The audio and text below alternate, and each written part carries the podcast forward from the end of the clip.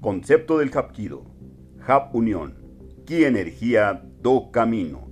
La traducción literaria sería el camino para la unión de toda la energía. Una conceptualización más completa es el arte marcial donde se une cuerpo y mente.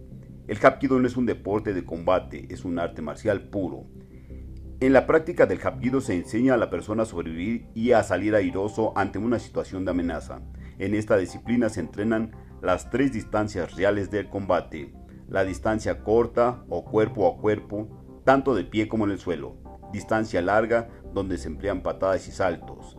Distancia media, donde las manos se emplean en golpes, presiones a nervios y luxaciones.